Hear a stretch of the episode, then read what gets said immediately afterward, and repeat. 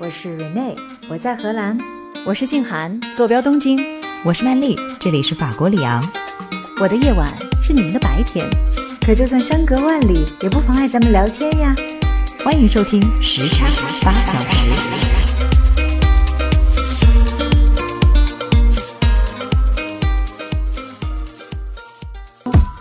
大家知道荷兰最著名的兔子是谁吗？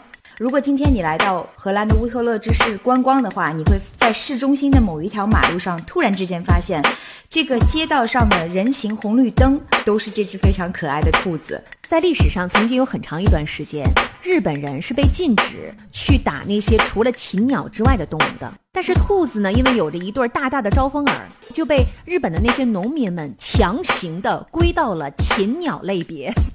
兔子在应对各种生存压力的时候，它们就只有一个终极大招：增大它的繁殖能力。在西方的文化传统里面呢，兔子象征着生命旺盛，象征着多子多福，有这样一种寓意的。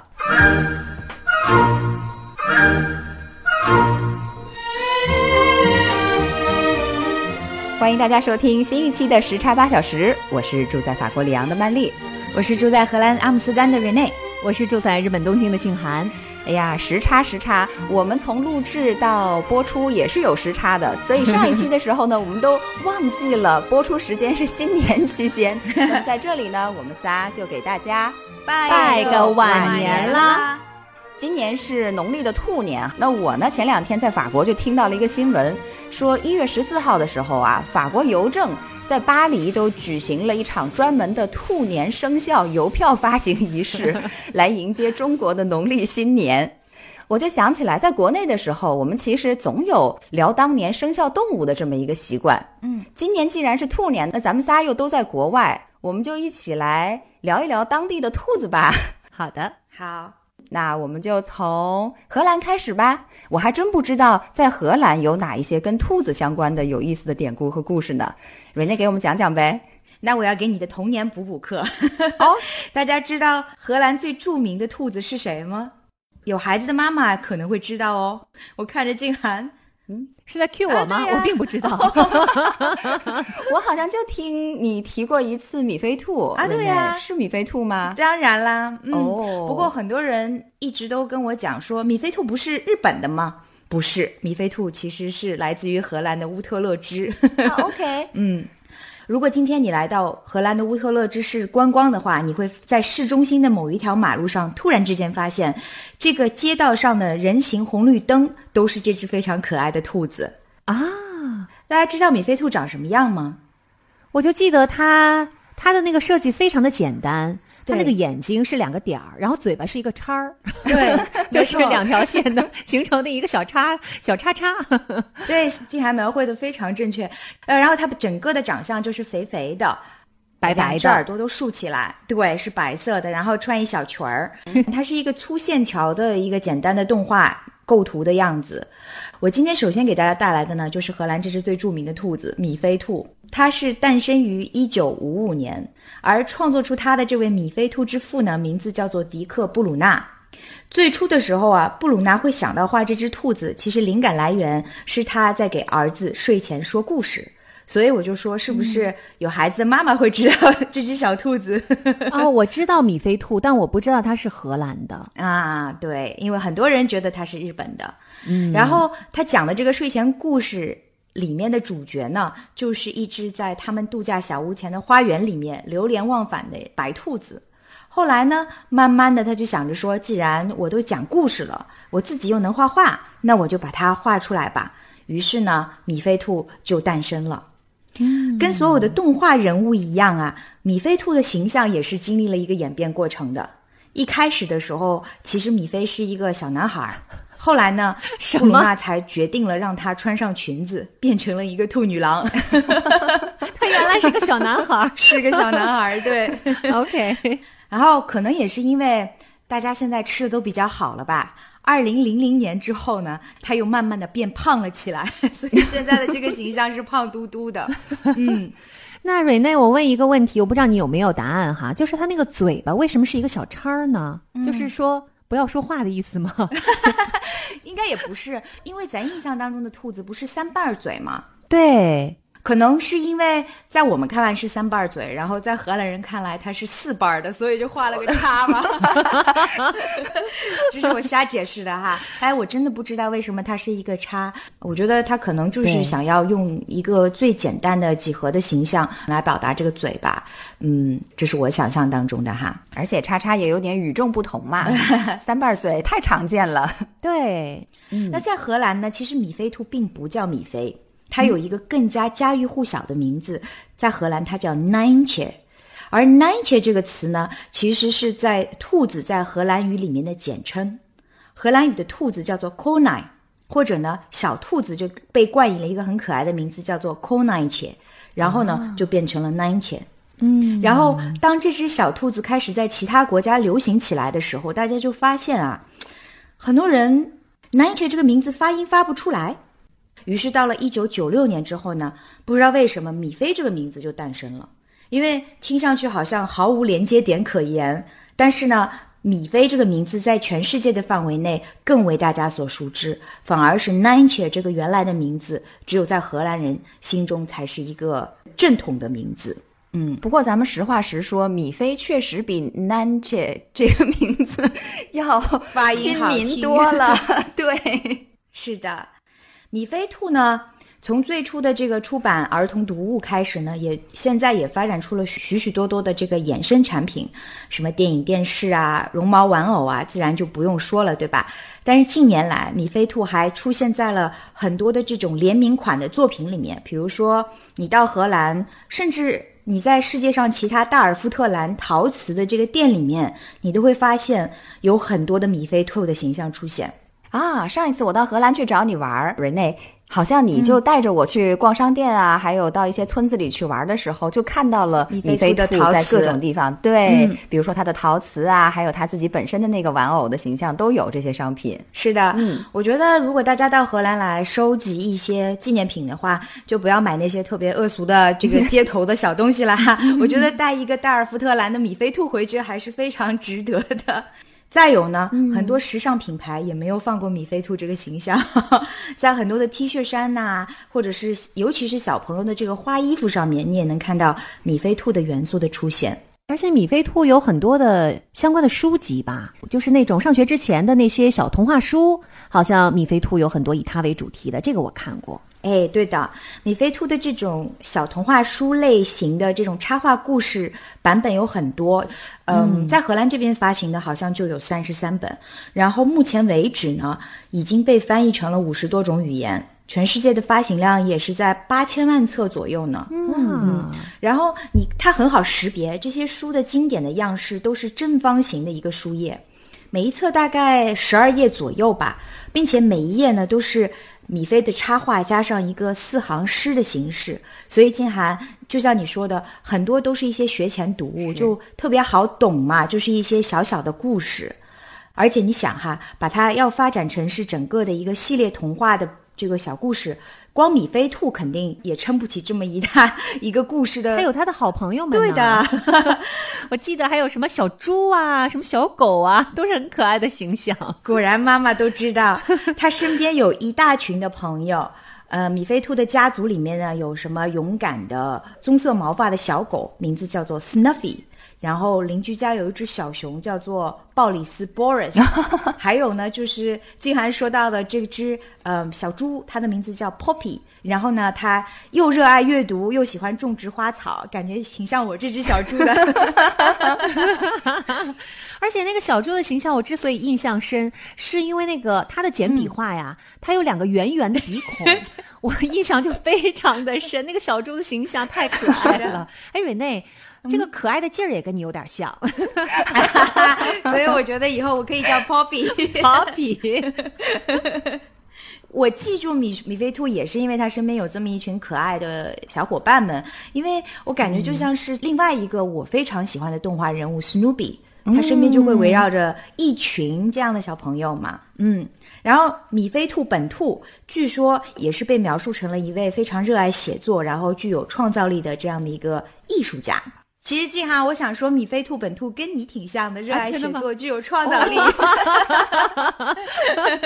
而我对米菲兔的了解真的是很少。你这么一说的话，我觉得，哎呀，我对它简直一无所知。那是因为你不是孩子妈妈。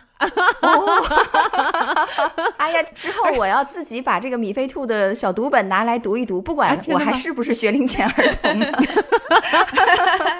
不是，曼丽留给你的决定就是你要做那只小狗 Snuffy 呢，还是要做那只邻家小熊 Forest 啊？留给你的角色不多了，曼丽。对呀，我得赶快下手。而且你们知道吗？刚才我不是有提到说，大家有很多人误认为米菲兔来自于日本嘛？嗯，那其实是因为日本的艺术家跟米菲兔其实也有一些渊源。二零一五年的时候。全世界的许多国家都在庆祝米菲兔诞生的六十周年，这其中呢就包括了日本。有一群日本的这个艺术家呀，就为了这个庆典活动，跟荷兰人一起联名的建立起了六十座的米菲兔的雕像。其中呢，四十五座留在了荷兰本地，十五座就去到了日本。可见。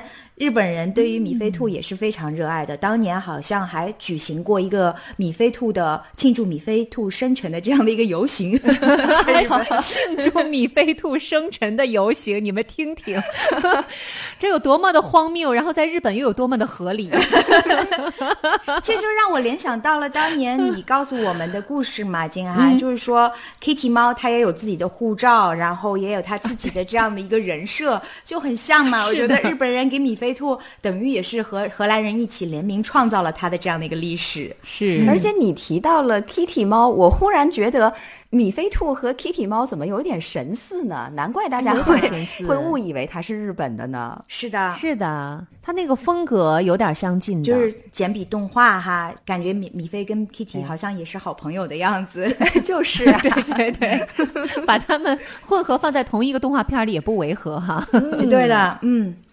而其实，在中国，米菲兔也是非常受欢迎的。大家知道吗？在深圳市有一趟地铁，它的整个列车的车厢都被装扮成了米菲兔的主题。哇，这么洋气的！对，所以如果大家到了深圳的话，也可以去找一下这一趟列车哈。可见，在我们国人心目当中，米菲兔也是一个非常深入人心的形象。嗯，是的。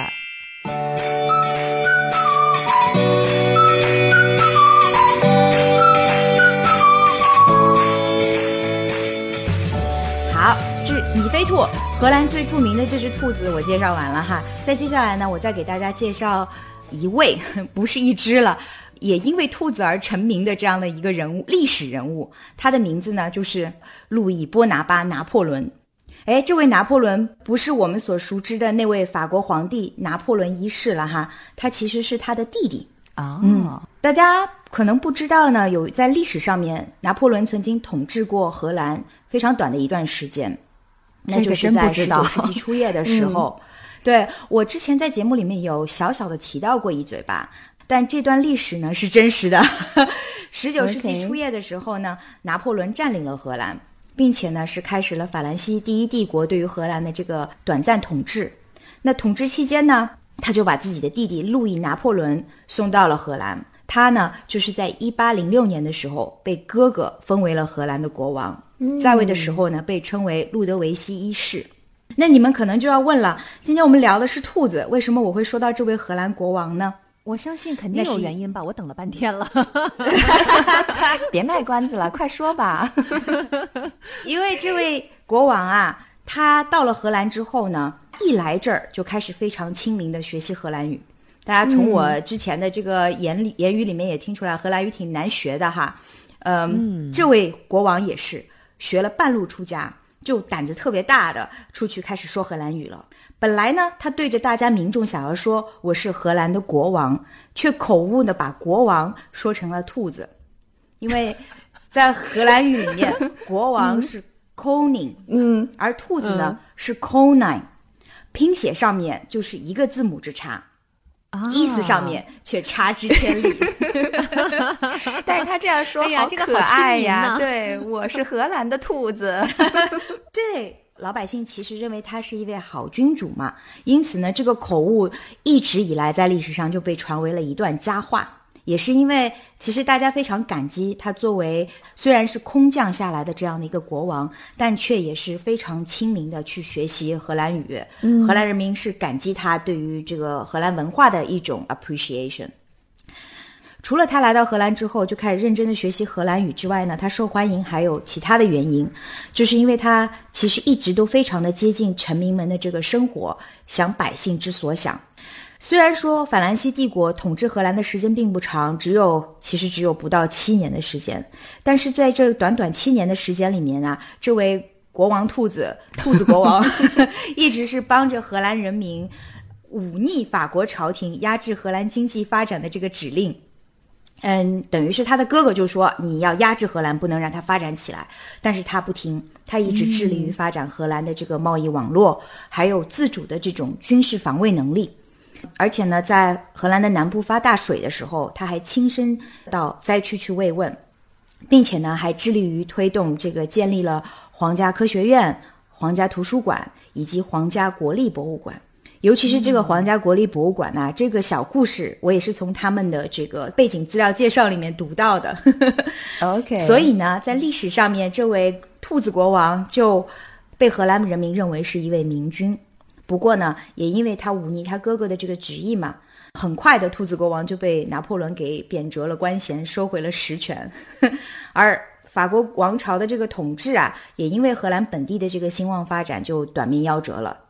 其实我觉得，如果兔子国王能够一直当下去，指不定后来的荷兰是不是会变成现在的荷兰呢？也有可能会变成法国的一部分，也说不定呢。还 真是。可是历史没有如果啊。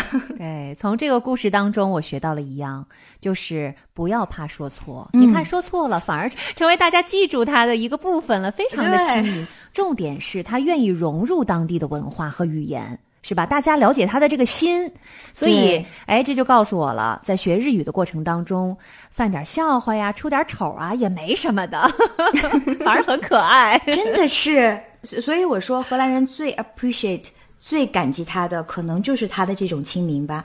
嗯，我想。静涵、曼丽，我们在学习当地语言的这个过程中，可能也有这种感受，就是当地人对于我们犯的那些可爱的错误，宽容度是非常高的，而他们更看重的是我们 哎去学习跟接近他们的这个文化，努力了。嗯，是的。不过法国我不知道是不是这样哈，据说法国人对于外国人说错了法语是非常 critical 的，是不是这样，曼丽？呃，一半儿一半儿。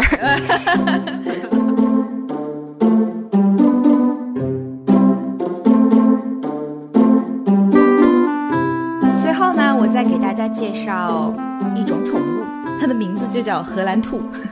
哎，瑞内，你是不是之前提到过荷兰兔？是不是说这个是传到了外国去的一种兔子啊？荷兰豆儿哈，那是那是荷兰猪。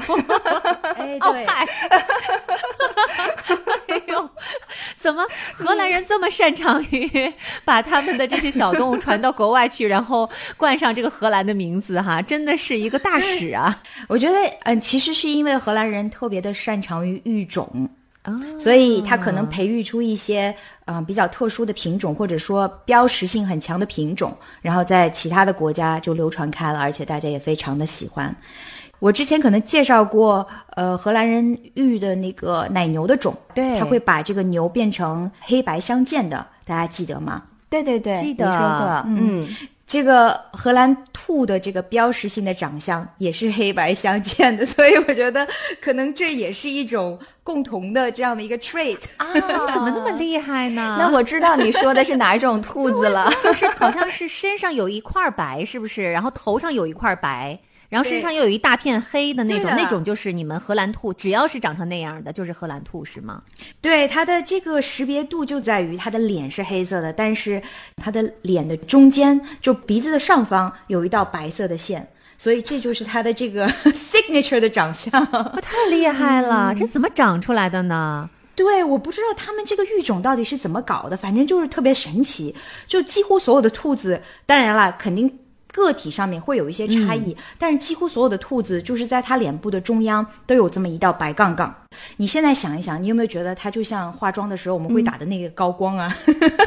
会呀、刚才想了半天，我说这不就是高光和那个眼影吗？是吧？对 而且我们戏剧的脸谱里面有一些也会就是在中间画一个特别明显的，嗯，黑眼圈说是哈，黑眼圈儿重了点儿，是吧？你看咱熊猫也是这种对 那是烟熏妆吧？烟熏妆，烟熏妆，特 可爱。然后这边有个渊源，就是虽然它叫荷兰兔，但其实这这个配种最初被发明起来的时候呢，其实是古荷兰的布拉芒地区，而这个布拉芒地区呢，后来在比利时革命的时候被分成了两个部分，一部分呢变成了比利时，另一部分呢留在了荷兰，而这个育种。发生的这个地方，其实后来变成了比利时，所以我觉得更准确的说法应该叫它比利时兔吧。但是听上去没有荷兰兔这个名字这么好听，而荷兰兔的这个名字呢也被沿用下来了。啊，但是按照你的说法，它在历史上面其实那段时期还是属于荷兰的，只不过后来归到了比利时，对吗？对，今天也是说荷兰语的地区，所以其实说荷兰兔也可以理解哈。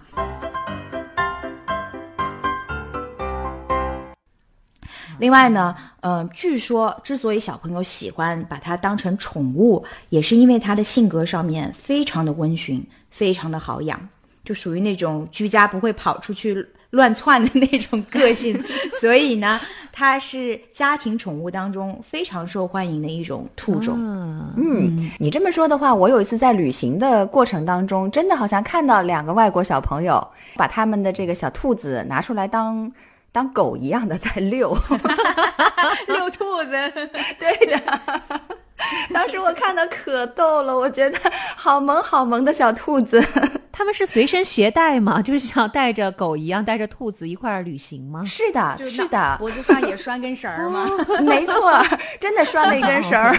然后就是我们走的那个地方，它有一个台阶儿一样的地方，半人高的。那他就把小兔子放在那个台阶上，他自己人在底下走，所以就特别的和谐。OK，后来他停下来了，在那里看风景，然后我们一堆人都围上去看他们的兔子。哇、哦，好可爱，搞得我也想养兔子了。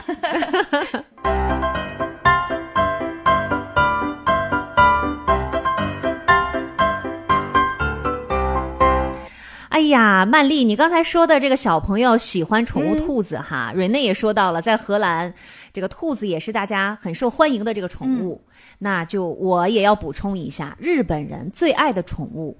嗯，大家知道日本人是很爱宠物的，而且把那个宠物都打理的特别好。那他们最爱的宠物前三名就是猫、狗，第三名就是兔子，哦，我觉得荷兰人应该也是这个单子。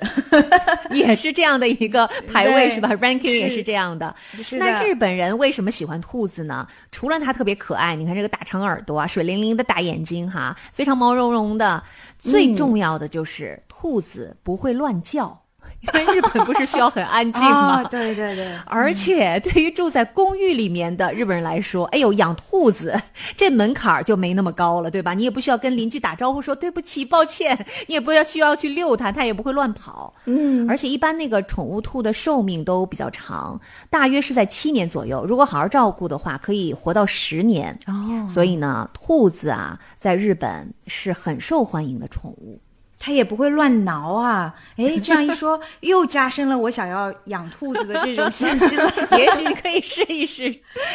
对呀、猫狗你就怕它乱挠嘛，对吧？对呀，还有一个特别有意思的一点，在历史上曾经有很长一段时间，日本人是被禁止去打那些除了禽鸟之外的动物的，就是禽类和鸟类你是可以去打猎的，但是除此之外你不可以去打。嗯，但是兔子呢，因为有着一对大大的招风耳。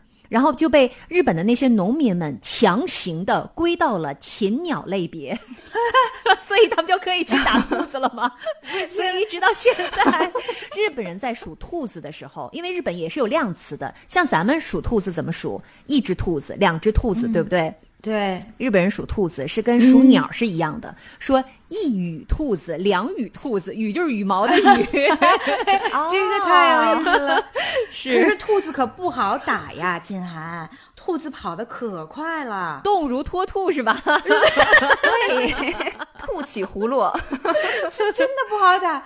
因为其实荷兰有野兔子的，所以有时候我在丛林里面看到野兔子在跑，我就在想，嚯，这打猎可不好打。这还真的是哈，这是瞄哪儿啊？你瞄准了，它已经跑走了，对不对？那日本人呢特别喜欢兔子，其实就不得不提到有一个很古早的一个神话故事，叫做阴帆之白兔。这个神话故事是每一个日本人都知道的，连日本小学生都知道，因为它也出现在了日本小学的课本里面。所以说可以说是深植日本文化哈。当然它有点暗黑色彩哈，你们一块来听听看。嗯，它这个神话故事呢是出现在日本最早的一个历史书，叫做《古世纪》当中。他是这么记的，就是说，传说啊，嗯，这个大国主神一共有八十个兄弟啊，所有的兄弟都让出了这个继承权，就由这个大国主神统治一个国家，叫做出云国。这个出云国就是日本神话当中我们人类所在的世界。然后这个故事呢有一个小插曲，就说这个众神八十个兄弟，包括这个大国主神，他们都非常爱慕一个叫做阴帆国上面的一个美人，叫做八上比麦。然后他们就想说，我们一块儿去那儿吧，然后看看谁能把这个美人给娶到家哈。哎，这个大国主神呢，就他特别憨厚，他就把八十个兄弟的行李一块儿扛着，啊，这八十个兄弟都是空手一脚的就往前走，然后走得特别快。然后一路上呢，这八十个兄弟走在前面啊，他们就看到了一只全身没有皮、受了伤的兔子。哇！他们呢就过去跟兔子说：“说哎呀，你看，哎，你这伤口啊挺厉害的啊，你想要伤口好吗？”我们给你出一个主意，你就跳到海里洗澡，呵，然后呢，你再到高处去风干。哎呀，你这个伤口很快就好了。你们听听啊，出这主意，先用盐水洗，然后再到高处去风干。嗯，这兔子就照着做了。嗯，结果全身就开始裂开了，然后非常非常的痛苦。哦等这个大国主神到了这儿之后，就看见兔子很痛苦嘛，就问他说：“你怎么啦？”兔子就告诉他说：“哎呀，我本来呀是从我的老家想到你们这个地方来，但是呢我没有办法渡海，嗯，所以呢我就骗了这个鲨鱼，就跟鲨鱼说：‘哎，咱们来比赛呀，看看究竟是你们鲨鱼多还是我们兔子比较多。’那鲨鱼说：‘那怎么比呢？怎么知道我们谁的数量多？’然后兔子就说：‘哎呀，你们全都在海里啊，排成一列。’”让我走过去，一个一个的数，数到最后就知道你们到底有多少，就知道谁赢了。结果呢，这个鲨鱼果然就排成了一列，然后我就一路啊踩着这个鲨鱼就上了岸了。可是呢，我太得意忘形了，到了岸边我就说了一句：“哎呀，你们这群笨蛋！”结果呢，其中的一只鲨鱼一气之下就把我全身的皮全给剥光了。嗯，后来呢，我就遇到了你这八十个兄弟，他们就教我去海里洗澡，再到高处去风干。哎呀，反而让我全身疼痛难忍呐！这个大国主神一听完就明白了，说：“我告诉你，你呢，先去用淡水，看到了吗？那边有个河水，嗯，把身体洗干净，再用河边的这个蒲黄花粉，你躺在花粉上滚一滚，然后就能恢复了。”这个小白兔呢，就照着他的指示，果然这个皮肤就不疼了。于是他就告诉这个大国主神说：“你放心，你这八十个兄弟呀，都不会获得美人的芳心。不会，这是兔子就是美人吧？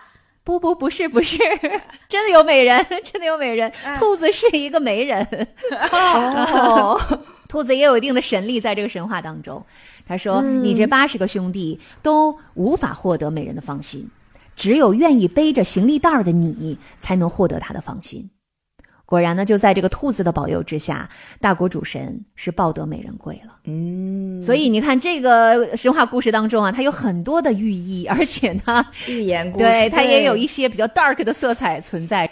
但是呢，日本人呢，从此之后就觉得这个兔子啊，求兔子哎就能获得好姻缘，也有一个兔子神社。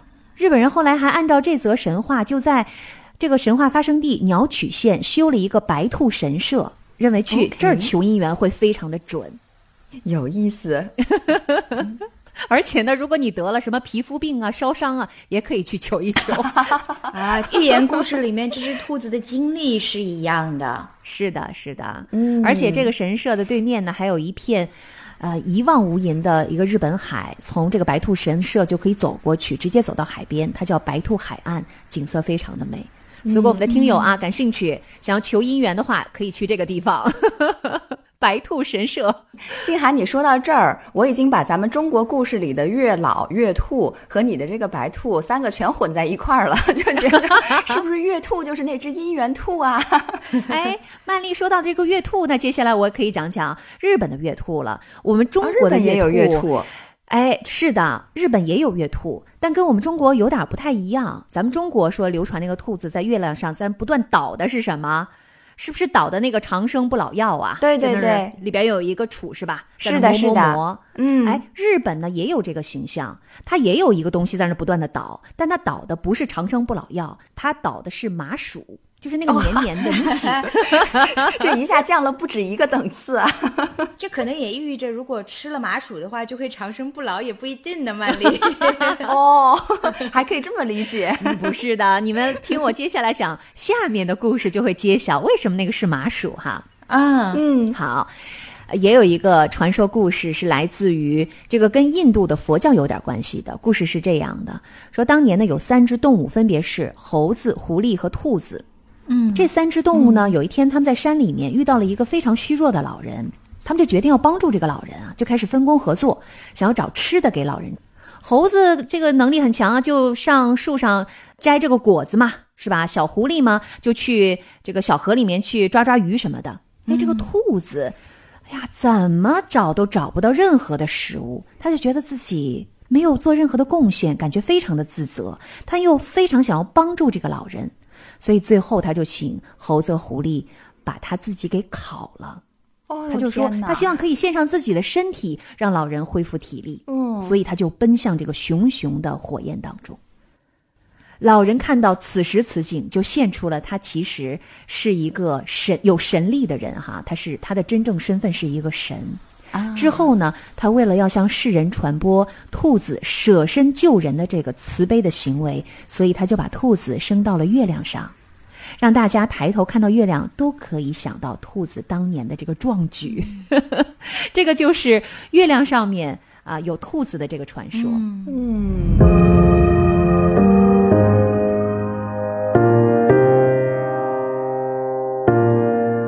为什么他倒的那个是麻薯呢？顺便说一句哈，对呀，还是没有解答这个疑问。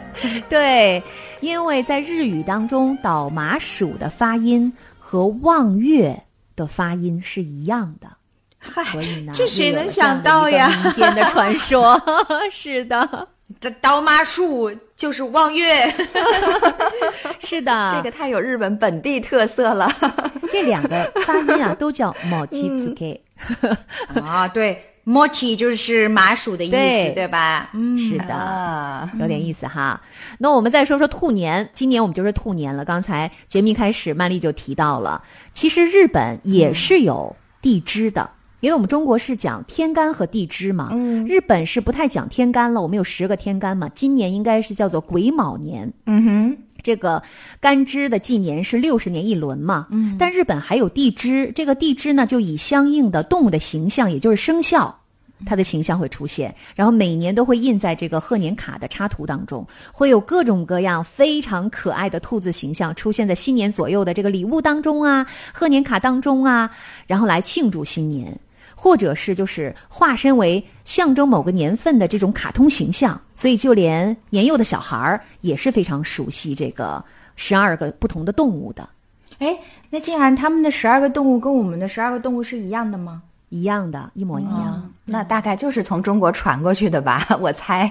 是的，就是从中国传来的。但在传的过程当中，天干他们没有学会，只学会了地支，学了一个简化版的。对，因为很，他这我觉得可能地支比较容易，是吧？又有对应的这个动物的形象，形象化了。对是的，对。我刚刚是不是说了很多关于日本的兔子的一些事儿哈？其实呢，我们中国历史上。也有很多关于兔子的有意思的事儿，我再跟大家说几个。比如说，大家一定听过一个数学题，是很多人小时候的梦魇，叫做“鸡兔同笼”。这道题你们听过吗？听过哦，是算爪子数量的是吗？对，什么上面多少只耳朵，底下多少个爪子，然后加在一块儿。是的，这你们知道吗？这道题是在一千五百年前左右就有了。嚯，它是在我们南北朝时期的叫做《孙子算经》当中记录的。所以这是一道嗯演变了一千五百多年的梦魇题。那接下来呢，我再给大家讲一个我们中国历史上和兔子相关的，就是这个兔毛。嗯，你们知道兔毛啊，在佛经当中，经常是用来表示那些非常非常细微的物质现象的。所以呢，有一个词叫做“龟毛兔角”，因为在大自然当中，乌龟是没有毛的，对不对？兔子也没有角，是不是？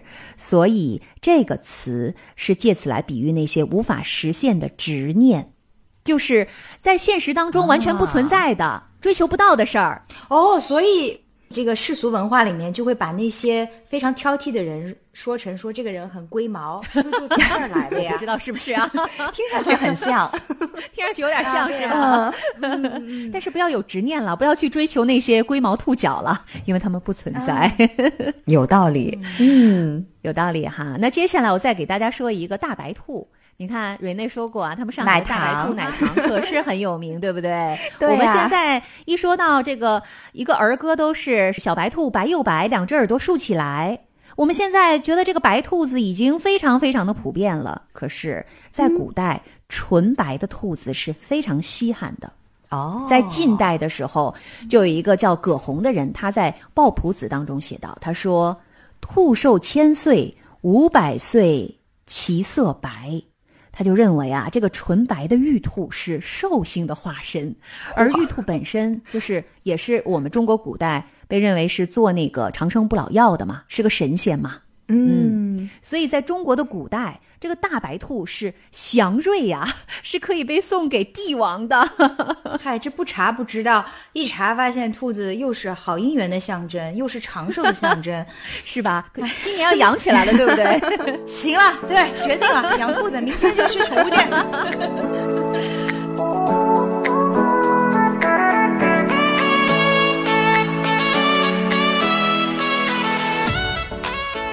后呢，我再给大家说几个惯用语来助助兴啊。来来来说，哎，在日文当中也有这个词儿叫“动如脱兔”，跟我们的意思是一样的。OK，但是呢，除了动如脱兔之外呢，还有另外的几个哈和兔子相关的这个惯用语。第一个，他们有一个俗语叫做“对着兔子念祭文”，那个祭文就是祭祀的文章哈。弹琴吗？应该不是对牛弹琴，那么祥瑞的动物。是有点鳄鱼的眼泪的意思哎吧？，我们已经自动进入了开始猜的环节了，对吧？猜题的模式，对，哎，给蕊内加五分。啊真的吗？啊，这个意思呢，就是说对着兔子念这个祭文是毫无意义的，就比喻无论提什么意见建议都没有效果，徒劳无功。啊，接下来的一个俗语叫做“兔子的粪便啊，”，这个非常的形象，很直观。你们就想象一下它的引申义是什么？兔子的粪便什么样？黑色的小球，特别小，是不对是？就一粒一粒的哎那，种。是的，嗯所以呢，它这个引申义就是比喻事情进展时断时续，并不顺畅。哎呀，哎，这个，这个太传神了。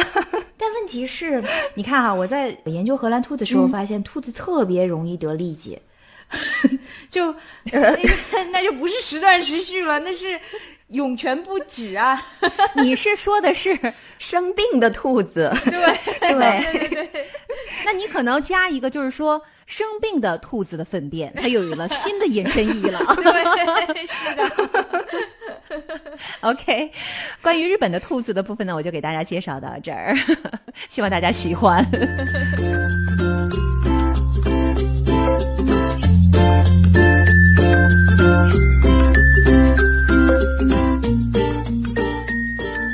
听你们聊兔子，真是说的太欢乐了，而且非常的高大上啊！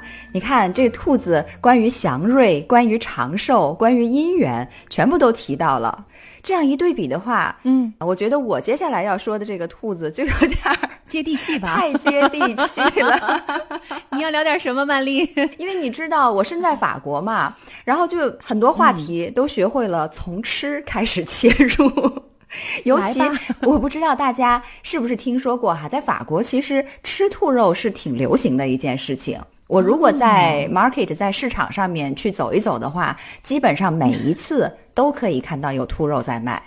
它已经是呈现一个肉的状态吧？它不是说回来回去自己撸的那种吧？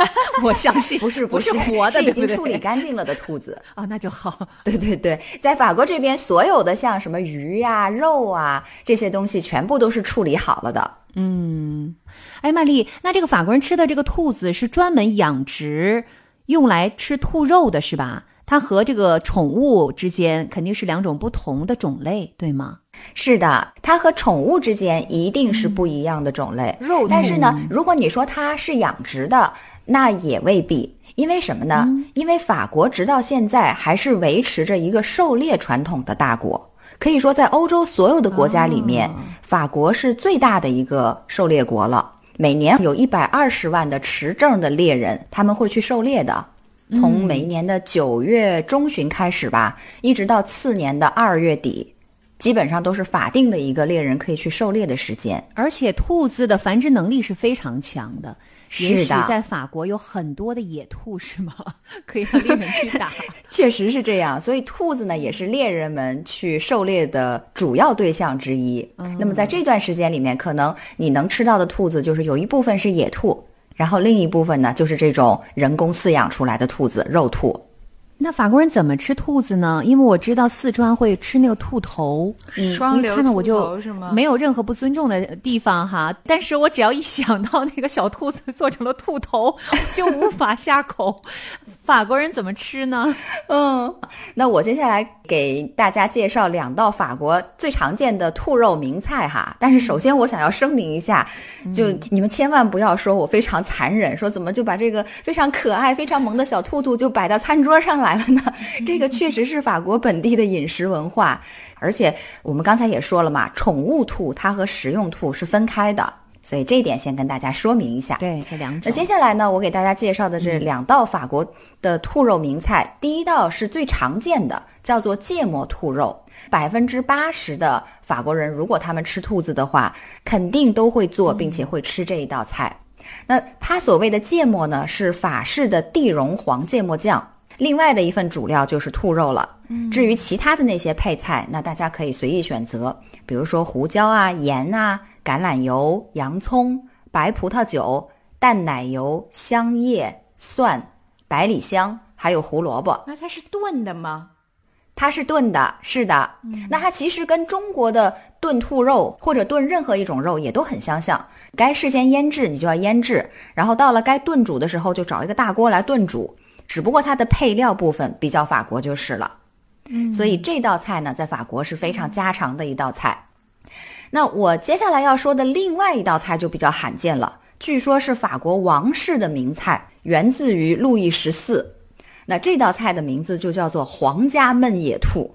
这个菜我也只是听说过。皇家焖野兔呢，是法国菜式当中一道非常有代表性的杰作。据说呢，路易十四到了他四十多岁的时候，牙齿就染了严重的疾病，几乎完全掉光了，所以咀嚼食物就很困难。可是他又是一个特别喜爱美食的人，所以呢，他就千方百计的要找到一些厨子，把这个肉炖得又鲜美又很烂，易于他去咀嚼，是一道让路易十四专门解馋的菜。那所以这个菜它长什么样子呢？其实你如果从外表看的话，根本就看不出来它是用什么食材做成的，因为它是一团圆圆的、浓浓的黑酱汁覆盖的。这么一团东西，那不就就你只能猜出来，对，就你只能猜出来它是内有乾坤，但是从外表看非常的不起眼儿。可是就是这么一道不起眼儿的菜，它制作的过程据说是超级的复杂和细致。后来经过了若干代厨师的改良，简化了流程以后，准备它还需要超过一天一夜的时间。而且你想要品尝它最正宗的版本，还得等到适当的季节，因为得是野兔吧？对，季节的原因确实是因为得是你猎到的野兔，嗯，还得选对厨师，否则就有可能制作失败，你就吃不到这个原汁原味的皇家嫩野兔。但照你的说法，现在还有的吃吗？在法国有，但是就是要在限定的季节里面，而且你是要提前很长时间，就跟特定的那一些餐馆去预定。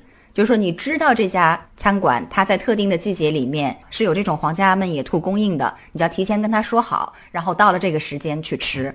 嗯，那我简化的来说呢，这个皇家焖野兔的做法就是，首先你要把野兔去皮去骨，把内脏和血液都取出来，但是呢不能扔掉，因为还要待用。然后在兔子的这个腹腔里面塞满各种用猪肉还有其他的一些熏肉调成的肉馅儿。外面再加上松露和鹅肝酱，然后把这个塞满了馅料的兔子包好以后呢，和很多种蔬菜还有香料浸泡在红酒当中一夜，之后再以慢火去炖烤，大概十几个小时，让这个兔肉炖的能够非常烂，入口即化。然后呢，兔的内脏还有兔子的骨头上面的肉要刮下来煮汤汁。最后还要用吐血和干邑烈酒把这个汤汁收缩到浓稠，上桌以后以便于淋在切了片的兔肉上面。所以整个的这个流程是不是特别的繁琐？我就听到了松露啊、鹅肝呐，还有干邑啊，都是 贵物啊。是的。所以整体下来，这道皇家焖野兔真的是普通级别的厨师根本就不敢轻易尝试。现在如果大家想吃到的话，一般都只能在有星级厨师的高级餐厅里面才能够点到这道菜。嗯，这个兔肉是很贵的一种料理吗？在法国很高级的料理吗？如果是人工喂养的兔子，并不贵，就是很普通的一种肉，跟你平常去买猪肉啊、买牛肉啊没有什么区别。对，但是如果是野兔的话，那就要贵了，因为你看，它可能每年也就只有十月中旬到十一月中旬这一个月的黄金时间里面可以捕得到野兔，其他的时间都是没有的。那它口感吃起来是像什么呢？像鸡肉吗？我觉得比鸡肉可能还要再好吃一些，但是是有点像的。就好的兔肉啊，它其实是非常的鲜嫩细致。其实说起来，兔肉这种肉，它还不光是味道好。那首先从医学观念上来讲，兔肉它的营养价值非常的高，容易消化，并且有保健作用。我不知道你们有没有听说过啊？就兔肉其实它具有的是四高四低的特点。这四高就是说它高蛋白、高赖氨酸、高卵磷脂，还高消化率。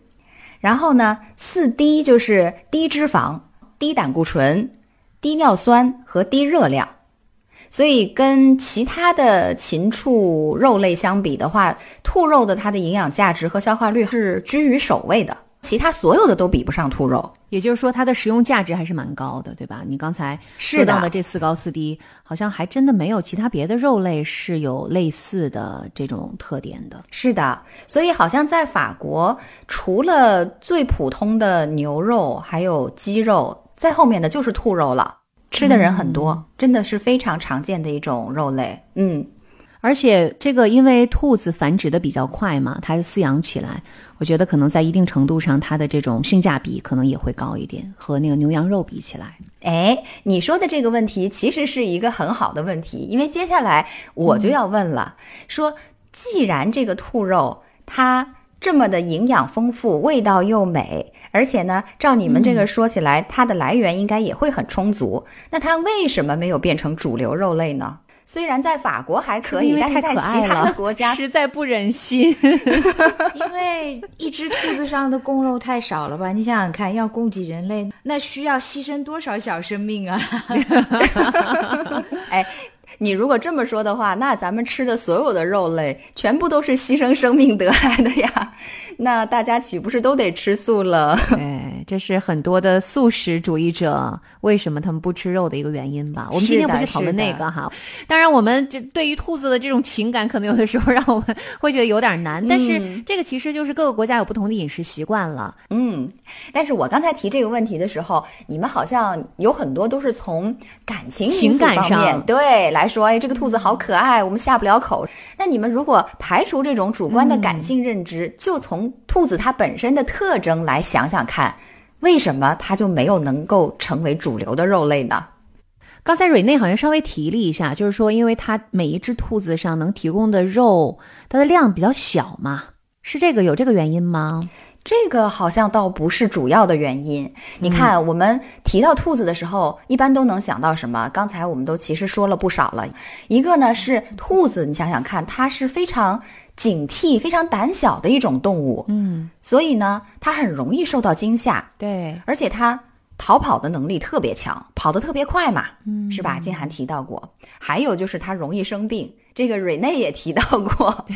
那所以所有的这些点加起来的话，我们一个个往下说，你就知道为什么兔子不适宜成为我们主要的肉类来源了。第一个原因呢，就是兔子其实它不适合被驯化。你想，我们刚才提到了，它很容易受惊，非常的活跃。那是这个呢，是因为兔子它本身就是很多食肉动物的猎物，所以它们就非常的好动。在觅食的时候呢，必须是吃一阵子就换一个地方，然后再吃一阵子，并且时刻准备着要逃跑。在法语里面啊，它就有一种说法，形容一个人飞奔起来的样子，就是 d e d a l e comme un lapin，就是像兔子一样的飞奔逃走。这不就动如脱兔吗？哎，对对对，在英语里面也有一个说法，是 Underneath every bush you will find a rabbit ready to bolt。也就是说，在每一个灌木丛下面，你都会发现一只准备逃跑的兔子。那我们就可以想见，这种特征呢，就使得兔子这种动物很难被人类驯化。曼丽，嗯，我不知道这个成不成立，嗯因为我想，如果是它已经成为一个产业了，它一定是有这种养殖的、养殖场的，嗯它不可能说都是依靠打猎，然后完全是野生的。嗯如果是养殖场的话，就不存在你刚才说的这个问题了。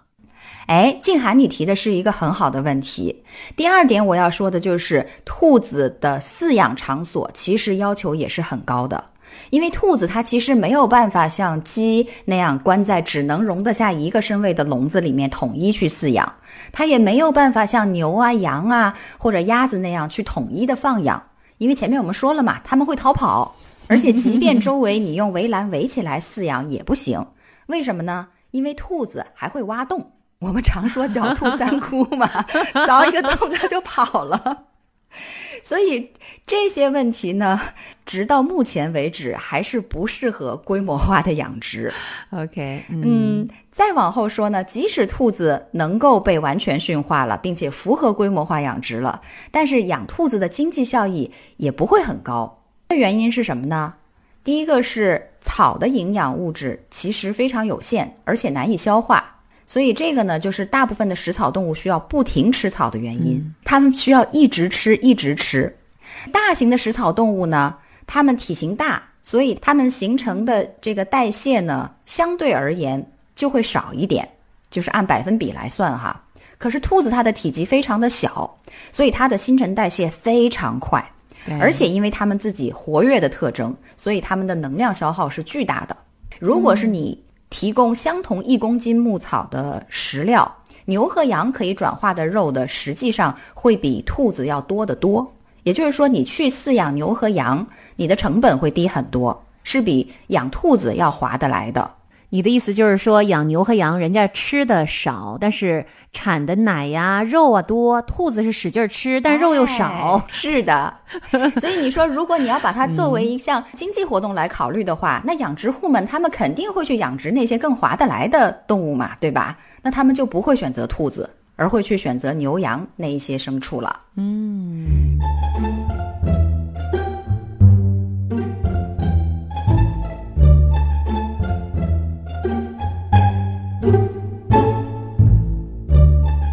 另外还有一个原因呢，就是因为兔子它其实还非常的挑食，虽然它可以吃很多种不同的草，甚至是干草也没有问题，但是呢，它不吃我们的副产品。你如果养个猪啊，或者是养些其他的什么动物，可能你给它搅拌一些饲料，弄一些别的东西，它也吃。兔子就不行，它是会挑的。那这一点上，对于饲养者来说也比较不利。啊，再往后说，不仅养兔子的经济效益差呢，兔子其实还是一种特别脆弱的动物。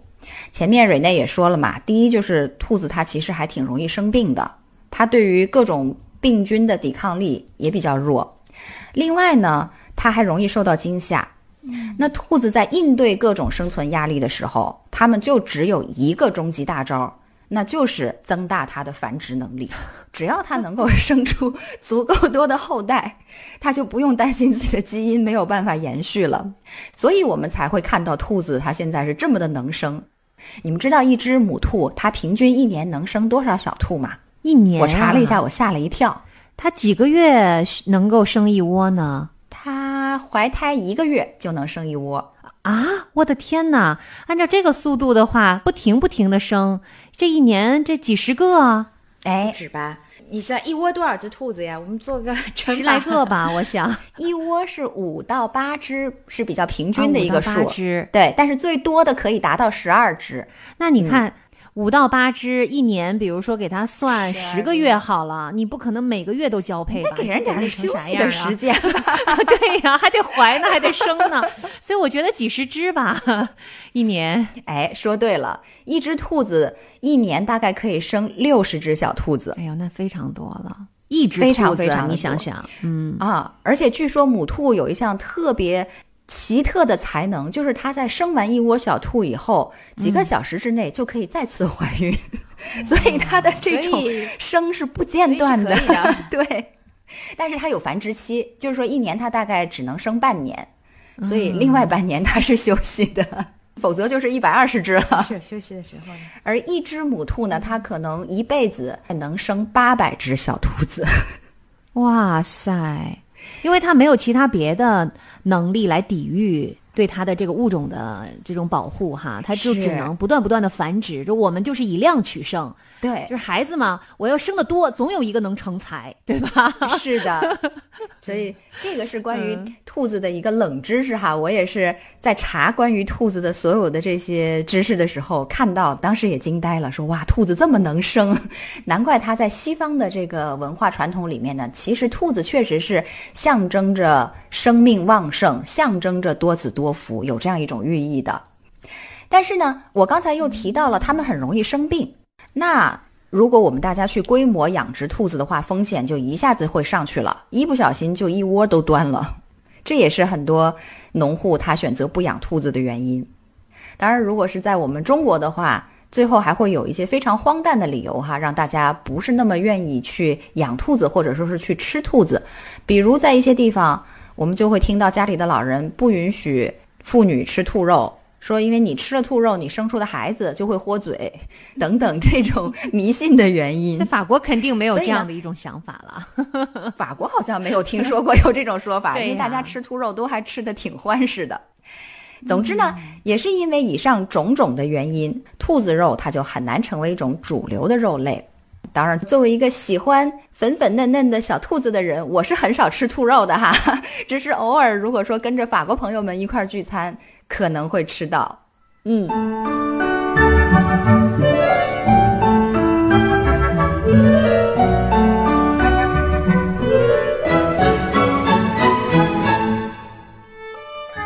哎呀，我说的这一些关于兔子的非常接地气的一些事情，和你们前面讲的那些关于兔子的故事，咱们是从不同的方面在兔年说兔吧，只能是这样讲了。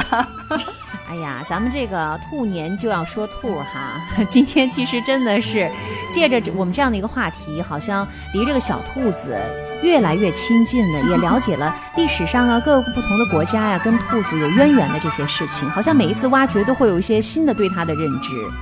那其实呢，我们聊了这么多，也就是为了跟大家呢，在兔年说个兔，并且我们也想给大家送上一些兔年的祝福。是啊，看着这兔子不起眼，但说着说着发现兔子有那么多祥瑞的代表意义，搞得我们都想要祝大家在兔年里面也动如脱兔一回。对，而且祝大家处理所有的事情，尤其是那些疑难杂症，都能够兔起葫芦，干脆利索。嗯，好，那我就祝大家和我们的这个萌萌的小兔子一样啊，在新的一年有勇有谋，敢闯敢干，可以创造出属于自己的一片天，谁也抓不着你。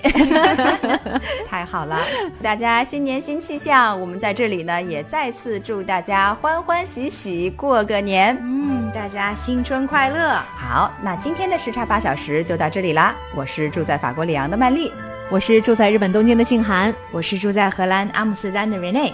我们下一期再见，下期接着聊，拜拜，拜拜。